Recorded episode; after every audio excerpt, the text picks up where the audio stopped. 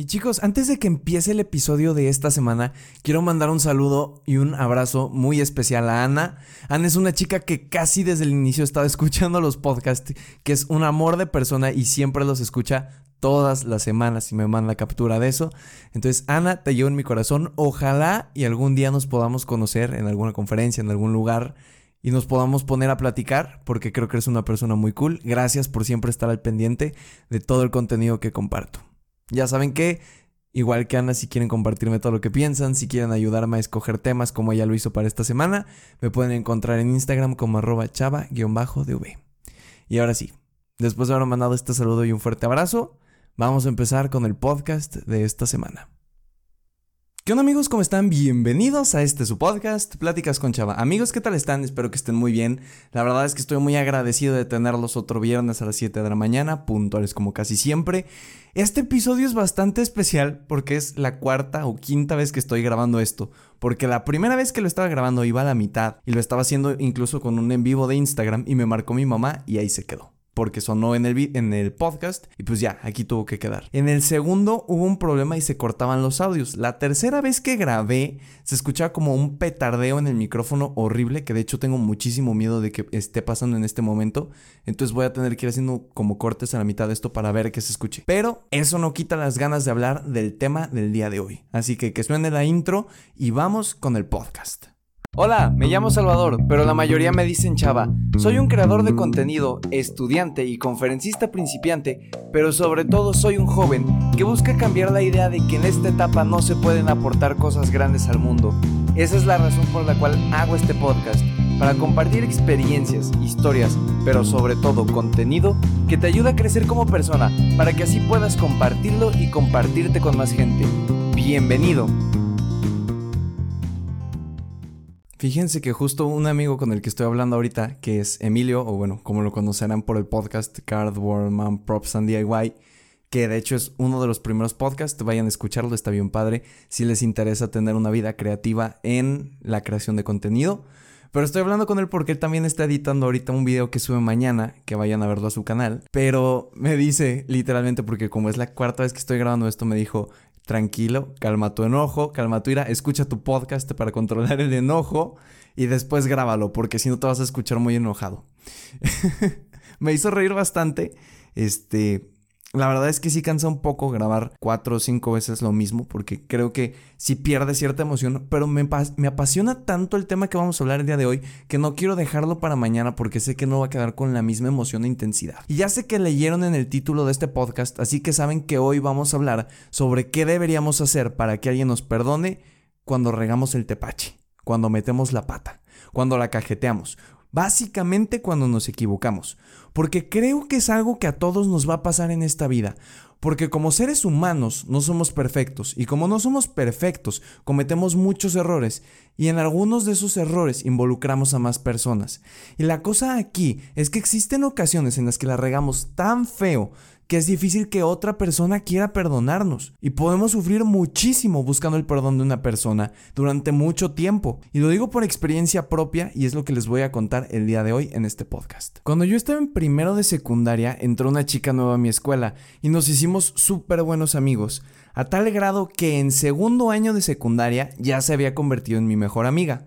Ya ven que en secundaria estaba como muy de moda, o al menos a mí me tocó, tener como estos términos súper bien definidos de que él es mi mejor amigo, él es mi mejor amiga, y hablaban como de befis, befos, best friends y cosas así.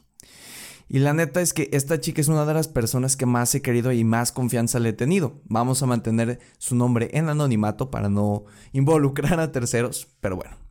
Y el problema es que en el último año de secundaria, o sea, cachen esto, la conozco en primera secundaria mejores amigos en segundo, y más o menos a la mitad de tercer año de secundaria pasaron ciertas cosas, yo metí la pata, le fallé si lo quieren ver de alguna manera, y entonces se enojó conmigo, dejó de hablarme, terminamos muy peleados, y al menos fue así por los siguientes dos años. Imagínense, de hablar con ella diario, de que siempre nos contábamos todo, durante dos años no nos dirigimos la palabra. Pero como yo le tenía muchísimo aprecio, una vez que se me bajó el enojo, el orgullo, fui a buscarla para arreglar las cosas. Y les puedo prometer que intenté de todo, y más de 10 veces me mandó al chorizo cuando le pedía disculpas. Y mientras menos me perdonaba, peor me sentía porque me echaba toda la culpa de haberme equivocado. Y creo que a muchos de nosotros nos puede pasar eso. Cuando nos damos cuenta que la regamos, comenzamos a ver de qué manera solucionarlo. Hay personas que llegan neta a unos extremos muy locos por ese sentimiento de culpa que poco a poco nos va acabando. De lo poco que he vivido y puedo compartirles, y de hecho es el pequeño consejo que vengo a darles el día de hoy, es que para ser perdonados por alguien más, debemos perdonarnos primero nosotros mismos. En la historia que les conté, después de no poder arreglar las cosas, entendí que para mí era una necesidad muy cañona el estar bien con esta chica, porque así me sentía bien conmigo mismo.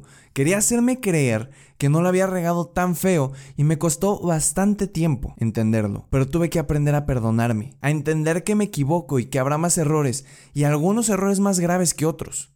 Y justo estaba platicando de eso hoy con un amigo llamado Sebastián, Sebas de Dragón Sonrisas de mi universidad, que le mando un fuerte abrazo. Y estamos platicando de cómo ahora todas las personas están en un rollo muy negativo, todos están hablando mal de todos, todos se comparten redes sociales mal, o sea, estamos como en una etapa muy oscura de todo. Y, y hablamos sobre si todavía hay personas buenas. Yo decía, mira, todos cometemos errores. Tal vez yo cometa uno hoy, tal vez otro mañana, tal vez uno muy grave en una semana.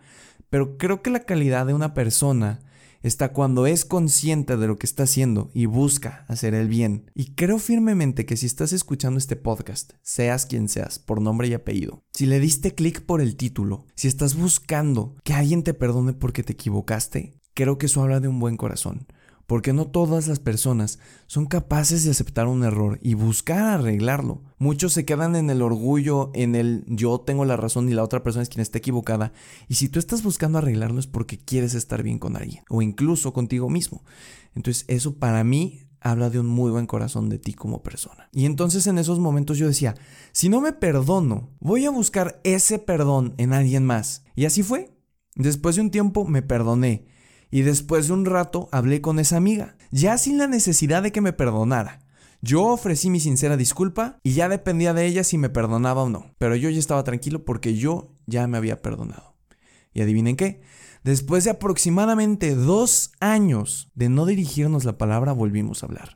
Y es bien chido porque pudimos platicar bien las cosas. Porque cuando peleas con alguien, no solo en una relación, no me malinterpreten, también en una amistad, eh, con tu familia, con quien sea, cuando te peleas, nunca te puedes poner en los zapatos de la otra persona. Siempre vemos como nuestro punto de vista y no estamos dispuestos a ver lo demás. Entonces, si ya se perdonaron, si están tratando de hacer las paces para perdonarse, el escucharse mutuamente y poder llegar a un acuerdo, poder ver qué rayos está pasando en ese momento por parte de ustedes, creo que puede ser buenísimo para poder perdonarnos entre nosotros. Creo que la idea que busco dejarte con este podcast es esta. Y te pido por favor que si estás en el trabajo, en tu casa, lavando los trastes o donde sea, me pongas atención. Incluso si estás en la escuela. Y quiero que te quedes es, si buscas el perdón en alguien más, primero debes aprender a perdonarte. Porque creo que somos nuestros jueces más duros. Cuando se trata de criticar, creo que nosotros a nosotros mismos es lo más duro porque somos estrictamente duros con nosotros. Entonces, chicos, aprendan a conocerse, aprendan a perdonarse, aprendan a ver las cosas y tratar de arreglarlas.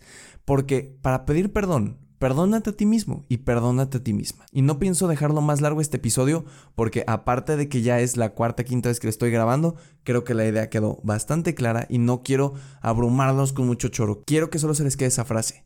Perdónate para poder ser perdonado. Y bueno chicos, eso fue todo por el episodio de esta semana. Ya saben que me ayuda muchísimo si lo comparten en sus historias de Instagram, si lo comparten con sus amigos en WhatsApp, si me están escuchando en Apple Podcast, por favor no se olviden de dejar un comentario ahí abajo y una calificación porque eso ayuda muchísimo a darnos a conocer a más personas y poder ayudar así a la mayor cantidad de gente posible. Nos escuchamos la siguiente semana en este, su podcast, Pláticas con Chava. Hasta luego amigos.